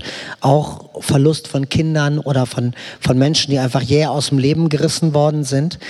Und ähm, und das macht etwas mit mir, ähm, was, äh, was vorher so nicht gewesen ist. Deswegen fällt so ein Abend, den ich, den ich gestalte, wenn ich das vergleiche mit den Konzerten, die ich vorher gegeben habe in meinem Leben, auch ungleich schwerer. Es ist mehr Seelenarbeit und diese Seelenarbeit hängt einfach damit zusammen. Ja, ich glaube, ich bin barmherziger geworden. Ähm, ich finde vieles nicht mehr selbstverständlich. Ich finde es nicht selbstverständlich, dass eine Ehe hält. Ich finde es nicht selbstverständlich, dass Menschen mit Zerbruch klarkommen. Ich finde es nicht selbstverständlich, dass man ähm, ich, ich nenne noch mal ein Beispiel, obwohl ich mir eigentlich geschworen habe, dass ich nicht viel über meine Familie rede, weil es ist meine Entscheidung, in die Öffentlichkeit zu gehen, nicht die meiner Frau und nicht die meines Sohnes. Äh, Tim ist ganz, ganz schlecht klargekommen mit dem ersten Jahr in der Schule musste es dann auch irgendwann wiederholen, ist nach einem Jahr ins Internat gekommen. Ich beschreibe das ganz ganz kleines bisschen auch im, äh, im Buch. Und ähm, am Anfang, ganz ehrlich, habe ich gedacht, als dann, als es so um den Absch äh, Abschiedsgottesdienst herum war, ähm, Tim war, glaube ich, damals in der neunten Klasse, dass der ganz normal in die Schule gehen würde. So wie wir ganz normal irgendwie in die Bank, meine Frau, oder ins Studio, Arne, äh, gehen, um den Beruf auszuüben, damit das irgendwie weitergeht. Es war irgendwie so ein Gefühl, na klar läuft das Leben irgendwie genauso weiter. Und dann hat eine enge Freundin, ähm, äh, die Frau unseres Gemeindepastors, äh, die dann, die waren vorher weggezogen, aber die, wir haben eine enge Beziehung gesagt, Arne, Anja, nichts ist selbstverständlich. Es ist nicht selbstverständlich, dass Tim dieses Schuljahr schafft. Es ist nicht selbstverständlich, dass er auf dieser Schule bleibt. Es ist nicht selbstverständlich, dass er einen direkten Weg findet, ähm, ähm, damit umzugehen. Ähm, es in dieser Phase ist alles auf Null gestellt und alles kann passieren. Und in dem, ich, ich, fand das, ich fand das fast ein bisschen hart, irgendwie so, so wenige Stunden nach dem Abschiedsgottesdienst, dass, dass mir ein guter Freund äh, das sagt. Pass mal auf, ihr, im Moment habt ihr keine Konstanten, von denen ihr ausgehen könnt. Ähm, äh, aber aber das, das, das, war, das war eine gnädige Aussage. Es hat mir dann irgendwann, als es dann schwer wurde und als mein Sohn anfing, nicht mehr hinzugehen, äh, bis dann äh, zu viel nicht hingehen zur, äh, zu, zur Veränderung führen musste. Ähm, das, das hat mir klar gemacht, ja, das, was ihm da passiert. Dafür gibt es keine Blaupause. Es gibt nicht die Möglichkeit, ähm, vorher zu sagen, du kriegst sie schon in den Griff. Wenn du nur diszipliniert bist, dann, dann läuft das schon oder so. Und ähm, ich würde das gerne nochmal sagen, auch, auch vielleicht für die unter euch, die, die vielleicht ähm, mit Depressionen zu tun haben oder mit, mit diesem Gefühl ähm, zu tun haben, weil das ja, hat jetzt nicht direkt mit unserer Familie zu tun, nur, nur, nur etwas indirekt, aber es ist ein bisschen ein ähnlicher Vorgang. Man, man, man kriegt von Leuten zu hören, geh hin, das funktioniert doch. Ähm, ähm, tu diszipliniert, was du zu tun hast, ähm, dann, dann kommst du schon aus deinem Tal wieder raus. Aber es gibt Zeiten im Leben von Menschen, die zum Beispiel darunter leiden, unter Depressionen leiden, wo das schlicht und einfach nicht tut, wo, wo das nicht geht, wo einfach Hilfe von außen äh, dazu kommen muss. Und das wahrzunehmen, nicht, nicht selbst, ich bin jemand, ich bin Arbeitstier. Ich bin so ein 120 Prozent Typ in allem, was ich tue. Und ich habe ja vorhin kurz gesagt, dass mich dieses Mobbing in der Schule dazu gebracht hat, in meinem Leben ein Kämpfer zu werden. Und ein Teil dieses Ausdrucks vom Kämpfen war, ähm, dass ich irgendwie alles mit größter Akribie Therapie und, äh, und so vorangetrieben habe, äh, um mich durchzusetzen. Und ähm, äh, ich musste lernen, dass es Zeiten gibt, wo ich morgens nicht aus dem Bett komme, weil das zu weh tut. Und dass das okay ist, dass ich nicht einfach nur einen Satz draufpacke, ähm, jetzt äh, funktionierst du. Ja, es, es, gibt in mir diese intrinsische Motivation grundsätzlich, aber wenn die mal nicht da ist, und es gab Zeiten in der Trauer, da war das, war das ganz schwer, dieser Punkt, zu sagen, nein, das ist in Ordnung. Genauso, ähm, genauso diesen, dieses Gefühl. Manchmal habe ich mich geschämt, äh, dass die Tränen so viel flossen, wie sie flossen. Ich, habe, ich, ich will doch jetzt nicht nur ein labiler Pups sein, der in der Ecke ist, sondern ich will, ähm, ich, ich möchte doch für was stehen. Ich möchte doch, dass, dass, dass die Substanz wieder in mein Leben zurückkommt. Und dann, dann dieses Gefühl zu haben, dass Gott mir sagt, nein, Arne, das ist okay. Du darfst weinen. Du darfst es weiter tun. Du darfst es auch im zweiten Jahr tun. Du darfst es auch im dritten Jahr tun, wenn keiner mehr kommt und fragt, es sei denn, dass du ihm davon erzählst, weil die Leute mittlerweile wie selbstverständlich davon ausgehen, dass es im dritten Jahr schon nicht mehr so schlimm ist. Während jeder, der sowas erlebt hat und der mal in einer Trauergruppe war, äh, weiß, dass so ein Verlust mal mindestens fünf bis 25 Jahre wahnsinnig wehtut. Ja, dass es da einfach keinen Quick Fix gibt dafür. Und ähm, dass, es, äh, dass es dementsprechend in Ordnung ist, wenn das Leben sich verändert. So eine Behinderung, die nimmt jeder in Kauf. Ja, also wenn, wenn jemand jemand Behinderten sieht, dann verstehst du schon, dass er damit keinen 4,50 Meter Weitsprung macht, der seine ist bei den Paralympics. Aber bei jemand, wo diese Behinderung nicht so offensichtlich ist, weil er ja eigentlich im Leben steht, weil er ja gesund aussieht, weil er ja quatschen kann, wie der Ahne und das stundenlang äh, und so weiter. Da kann man sich das schlechter vorstellen und, und, und, und diesen Unterschied zu machen, zu sagen, es gibt die Außenwahrnehmung von jemand und die Innenwahrnehmung und es kann sein, dass die gar nicht so nah beieinander sind und deswegen öfter mal die Frage zu stellen, wie sieht es hinter dem Menschen aus, hinter dem, was mir begegnet. Das ist so ein Teil dieser Barmherzigkeit, die ich entdeckt habe für mich. Ich schaue noch mal in die Runde, ob jemand eine Frage stellen will.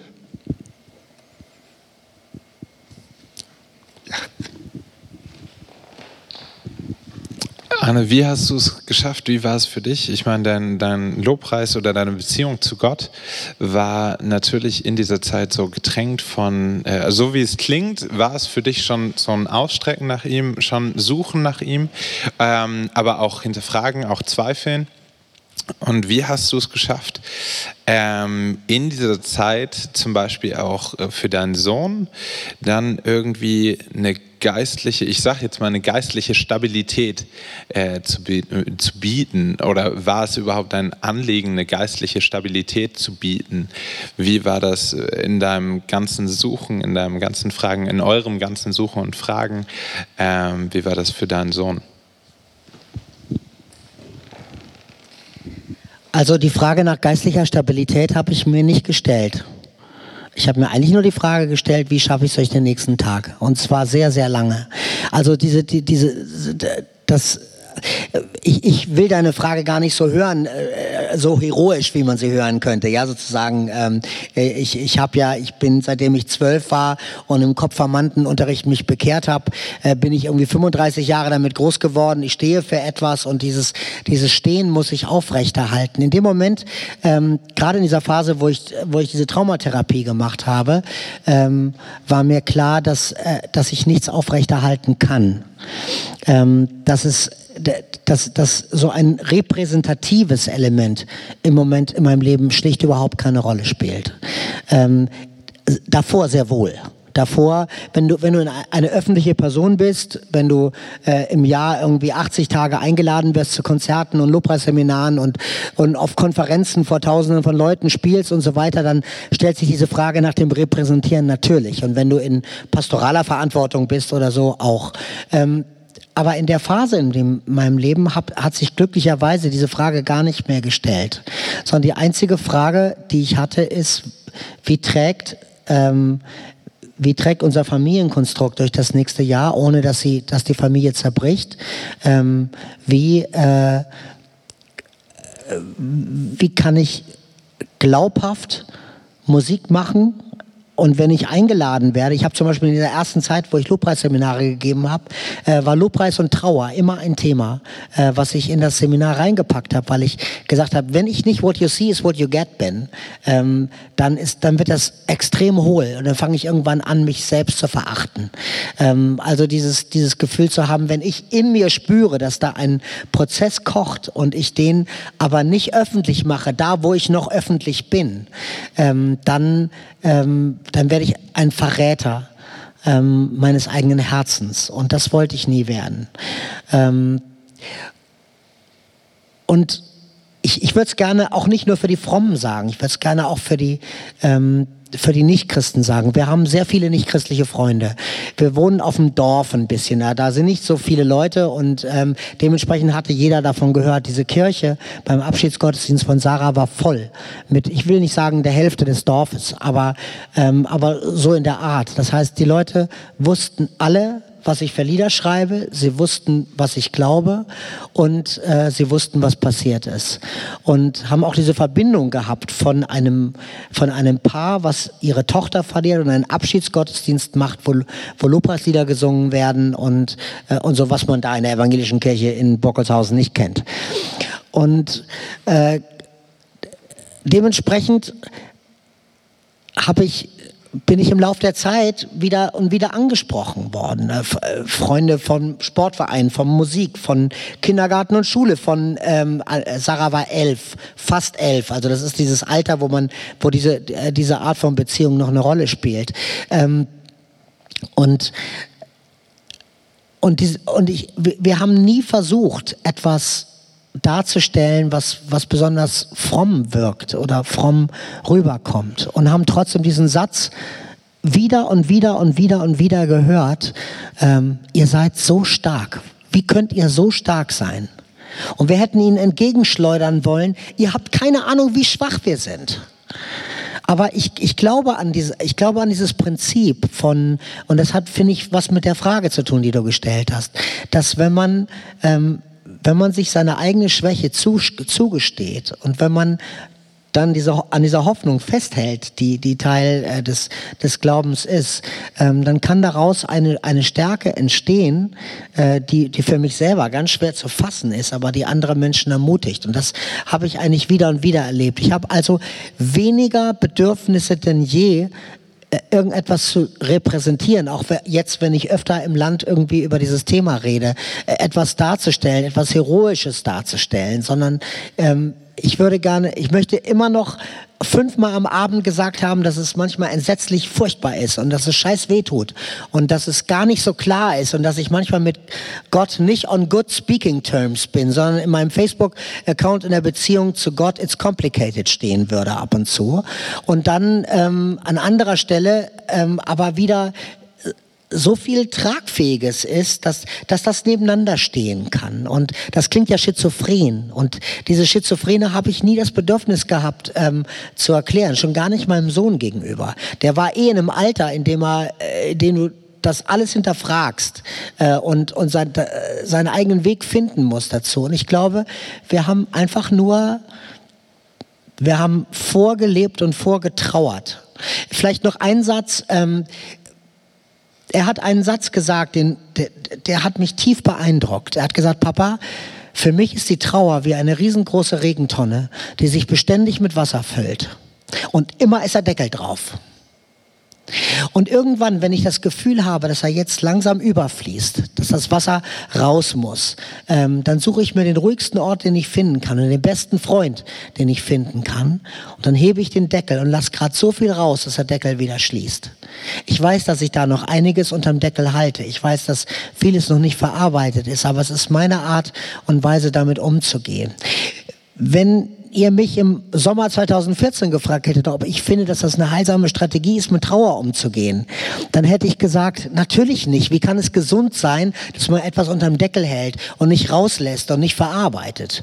Und heute sage ich, was bist du für ein schlauer Junge? Was bist du für ein toller, großartiger junger Mann, dass du ein, eine Strategie für dich gefunden hast, ähm, so mit deiner eigenen Verlusterfahrung, mit deiner eigenen Trauer umzugehen, ähm, dass du daran nicht zerbrichst und dass du dir deine Orte schaffst und deine Orte findest, wo du bereit bist dazu, ein bisschen mehr von dem rauszulassen, was so unerträglich ist, dass man es oft natürlicherweise gar nicht rauslassen will.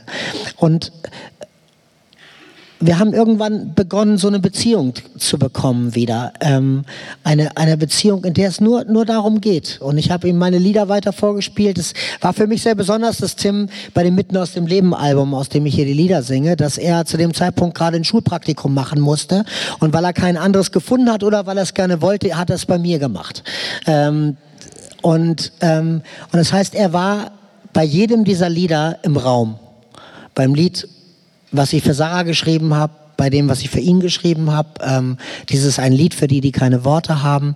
Ähm, Lieder, die, äh, die, die, wie das du weißt, äh, die, die von diesem Ringen mit Gott handeln und dann äh, auch wieder Lieder wie Ich will euch trösten, die, die Gott seine Versprechen vorhalten. Und ich glaube, dieses, dieses einfach den Weg teilen, das hat uns eine eine Beziehung geschaffen, von er, er, er sucht immer noch seinen Ankerpunkt, wie er mit Gott und, und dem Verlust von seiner Schwester klarkommt. Aber er findet, findet einen, einen ehrlichen Weg und das, das ist für mich das Wichtigste. So, die letzte Chance, eine Frage zu stellen. Tobi hat noch eine.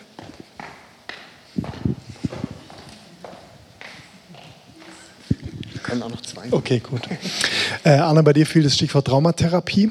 Wir Christen sind ja immer sehr gut darin, äh, lieber was wegzubeten oder lieber auch daran zu glauben, dass man nicht von woanders noch Hilfe entgegennehmen muss. Wie war bei dir der Punkt, zu wissen, das schaffe ich jetzt nicht allein oder da hilft jetzt nicht einfach nur beten, sondern ich nehme mir eine professionelle Hilfe in Anspruch. Was hat es dir gebracht und was würdest, könntest du vielleicht auch anderen Leuten empfehlen, diesen Schritt zu gehen?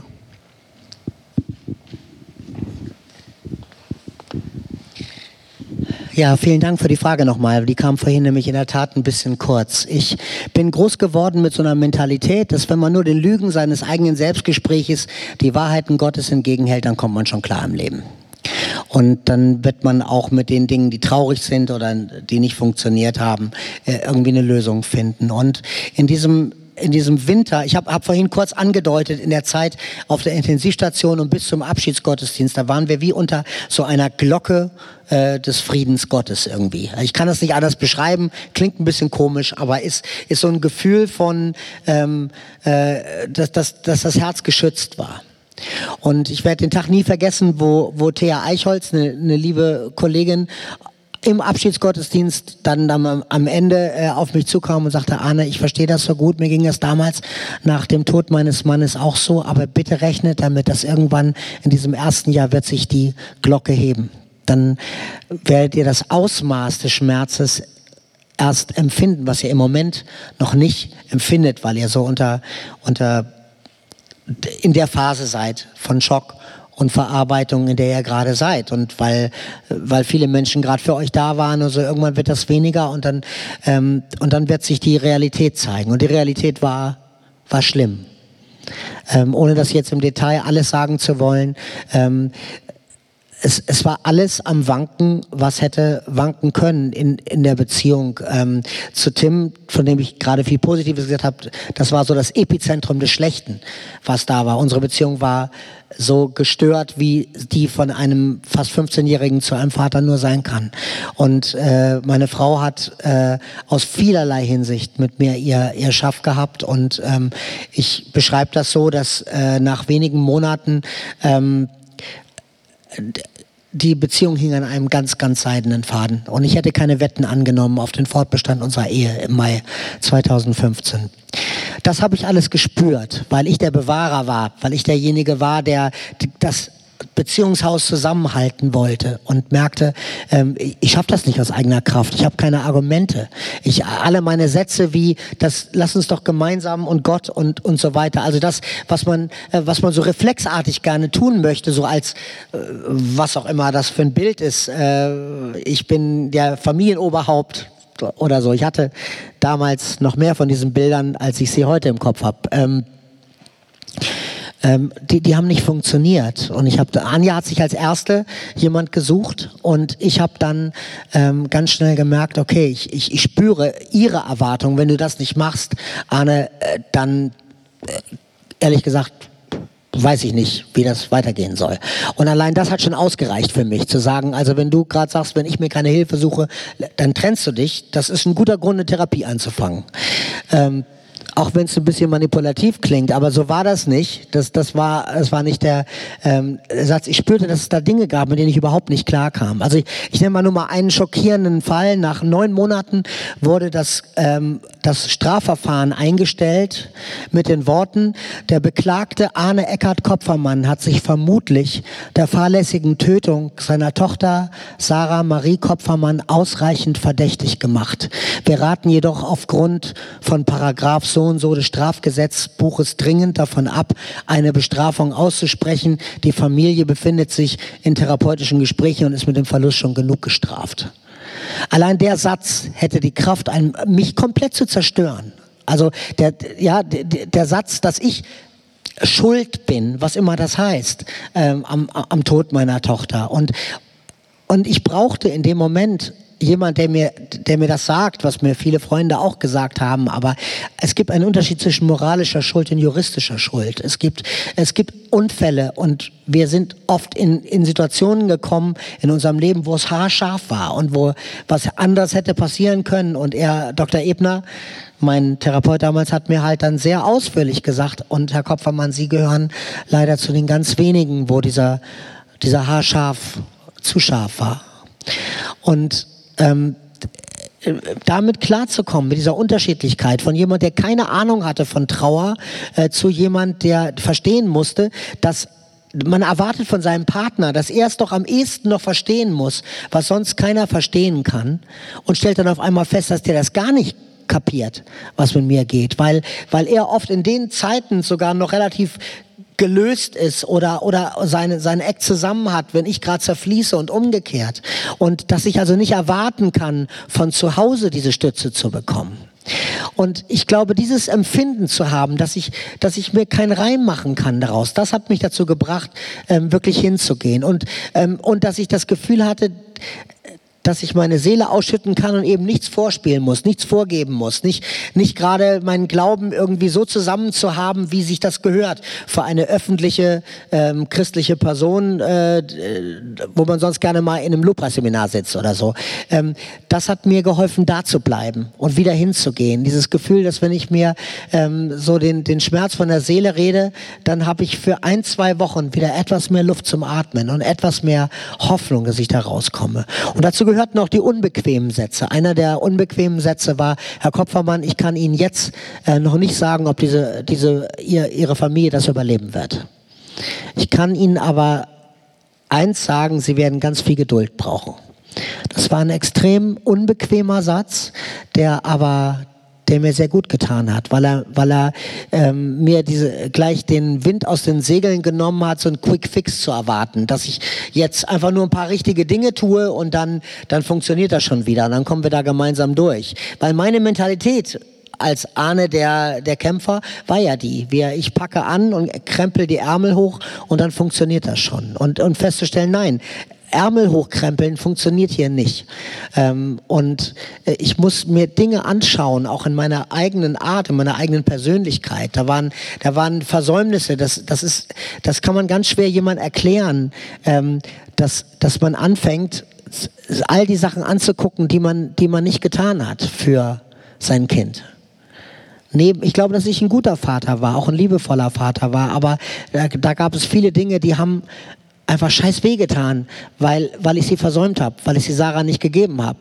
Andere Dinge, da hätte ich mir gewünscht, dass sie ins Leben kommen. Man lernt, wie, äh, wo, worüber man, man trauert. Es ist irgendwie jedem klar, dass, dass es die Erlebnisse sind, die, die ich gehabt habe. Aber niemand hat, hat mir vorher gesagt, dass ich das betrauern würde, was ich in der Zukunft nicht erleben werde. Dass ich nie ähm, den, äh, den ersten Freund von Sarah vom Hof jage mit einer Schrotflinte.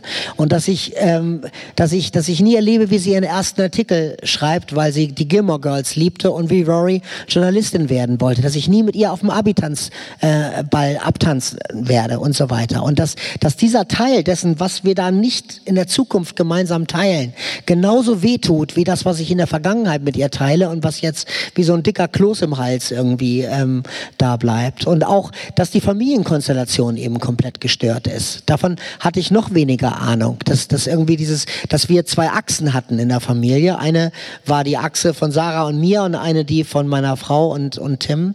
Ähm, und dass eine Achse gebrochen war. Und mein Sohn jetzt versuchte, sich auf die eine Achse zu besinnen, die noch heil war.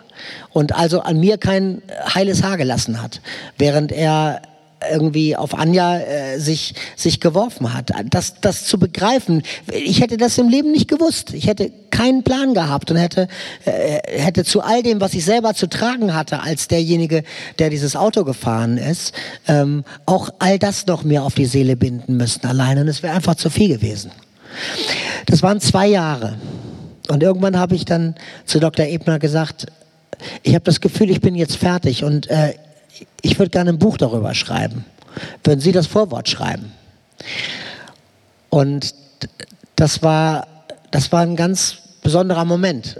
Für ihn und für mich, für ihn zu sagen, ähm, sehr, sehr gerne. Und, und da, da war dann irgendwie auch klar, da, war, da waren wir irgendwie für diese Phase ans Ende gekommen der Zeit. Ich hätte das aber noch nicht vier, vier Wochen vorher sagen können, sondern es war in, äh, da, da war es irgendwie dann für den Moment fertig. Das heißt aber nicht, dass es nicht sein könnte, dass ich irgendwann in meinem Leben auch sage, ich muss noch mal an ein paar Themen dran und, und, und will vielleicht noch mal was nacharbeiten. Und ich, früher hätte ich gedacht, das brauchst du doch nicht, du bist doch ein Mann irgendwie. Und heute denke ich, nee, es ist mannhaft, das zu tun und sich den Dingen zu stellen, die wehgetan haben und die Brüche in der eigenen Biografie ausmachen. So, jetzt noch eine letzte Frage. Es muss wirklich die letzte sein, weil wir eh schon über die Zeit sind und wir wollen ja auch noch ein bisschen Musik hören von Arne. Ja, mich würde interessieren, du hast ja erzählt, dass deine Gottesbeziehung, dein Gottesverständnis sich verändert hat und mich würde interessieren, ob du noch glauben kannst, dass Gott proaktiv eingreift. Hältst du noch Fürbitte oder glaubst du, Gott ist einfach ein Begleiter, der halt durchs Leben mitgeht, wie auch immer das dann ausfällt?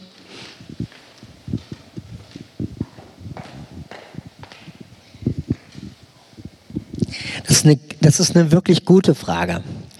Und ich könnte dann so eine offensichtliche Antwort geben. Sowas wie, ja, würde ich denn jetzt hier sitzen und das alles gesagt haben, wenn ich nicht doch auch glaube, dass Gott proaktiv eingreift? Könnte ich diese Lieder singen? Doch du bist so wirklich wie mein Schmerz und so nah wie meine Tränen, wenn ich das nicht glauben würde. Der Teil von mir, der glaubt das absolut. Und wenn irgendjemand in meinem Umfeld etwas passiert, wenn er einen Unfall hat, wenn er, wenn er krank wird, wenn, wenn da Dinge sind, die wehtun, dann bin ich der Erste, der sofort betet und der auch für Heilung beten würde. Und ich würde das auch wieder tun in so einer Situation, weil ich nichts Besseres habe weil ich keinen besseren Ort habe, an den ich mich wenden kann, weil es Themen gibt, die fallen ein, nur in einer Persons Ressort und das ist Gott. Ähm, ich, ich glaube, dass Gott proaktiv ist. Ich weiß nicht mehr so genau wann und wann nicht.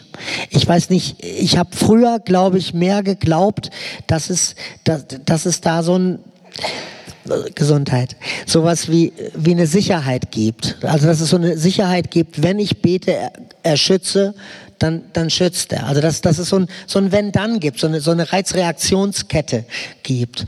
Und diese Reizreaktionskette, an die glaube ich nicht mehr in dieser Form. Ich glaube nicht mehr, dass es so offensichtlich ist. Wir beten, Gott erhört. Jemand hat mal gesagt, ähm, wenn, äh, wenn wir Gott wären, dann, äh, dann würden wir sehen, dass er unsere Gebete immer erhört hat. Ähm, nicht die Gebete, die wir gesprochen haben, sondern die, die wir gesprochen hätten, wenn wir wüssten, was er weiß.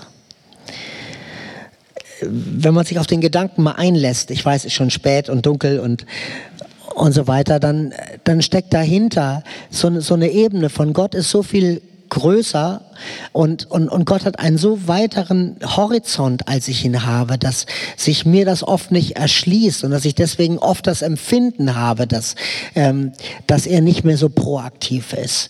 Nur wenn, was ist, wenn die Spanne einfach viel länger ist? Wenn, wenn die Spanne dessen, was Gott vorhat mit mir, ähm, für den Gott, für den tausend Jahre wie ein Tag sind, für den ist der Zeitplan vielleicht ein anderer. Und ich lasse das vielleicht für mich weg. Ich glaube, dass für ihn der Zeitplan ein anderer ist. Und dass darin eine Spannung löst, liegt, von der ich keinen Weg finde, wie ich sie auflösen soll. Sondern und am Ende lande ich deswegen bei dem Schlusssatz von meinem Lied von vorhin, du weißt, ähm, ich, ich kann nicht anders als zu beten, dass es passiert. Und, und sehe trotzdem, dass es immer wieder Situationen gibt, wo dieses Gebet nicht die Resultate bringt, von denen ich erhofft hatte, dass es sie bringen würde. Vielen Dank, Arne, für die Einblicke, die du uns gegeben hast, für die vielen guten Gedanken, die du uns mitgegeben hast. Du darfst dich jetzt nochmal bereit machen, darfst auch noch was trinken, genau. Ähm, wir hören jetzt nochmal zwei Lieder von Arne und äh, damit ich danach nichts mehr sagen muss, sage ich jetzt noch zwei Dinge. Wir haben gleich am Ausgang eine kleine Spendenbox, in die ihr gerne was einwerfen dürft, wenn euch Bibel und Botschaft gefällt und ihr das auch weiter unterstützen mögt. Und ich lade euch schon mal herzlich ein zum nächsten Bibel und Botschaft am Dienstag, den 4. Dezember. Dann haben wir Paul Dieterich zu Gast. Der ist äh, Prälat im Ruhestand des Kirchenkreises Heilbronn und wird zu uns sprechen zum Thema Wachsen und wie sich der Glaube über, ich glaube, 60 Jahre Christsein so verändern kann. Genau, und dort haben wir noch einen Bücher- und CD-Tisch mit allem, was Arne uns so mitgebracht hat, seinen neuesten Erzeugnissen, dem Buch, über das wir gesprochen haben, die CD, von der wir einige Lieder gehört haben. Mhm. Vielen Dank, Arne. Jetzt freuen wir uns, noch mehr von dir zu hören. Danke. Das, ich weise noch kurz auf den Tisch dahin, weil es kann nicht ganz äh, ohne Scham, weil ich ja nichts davon habe. Ich habe wirklich gar nichts davon. Also wirklich jeder Cent, der eingenommen wird, dafür landet im Sarah-Projekt bei World Vision. Wer das genauer wissen will, was wir da machen äh, und so, äh, dafür fehlt jetzt ein bisschen die Zeit, das zu erzählen. Insofern, ich habe auch ein EC-Kartenlesegerät dabei. Und vielleicht kennt ihr auch jemand, der gerade durch, durch so eine Verlusterfahrung geht, durch eine schwere Zeit und für den eine Buch, ein Buch oder eine CD eine gute Idee wäre. Ähm, das kurz erwähnt, weil du gerade die Ansage zum Tisch gemacht hast. Ich würde am Ende gerne noch zwei Lieder singen, die, ähm, die mir viel bedeuten und für mich ein bisschen die Beziehung zu Gott ausdrücken seitdem. Ähm, das erste habe ich auch mit Christina Brudereck zusammen geschrieben und es heißt Ich berge mich.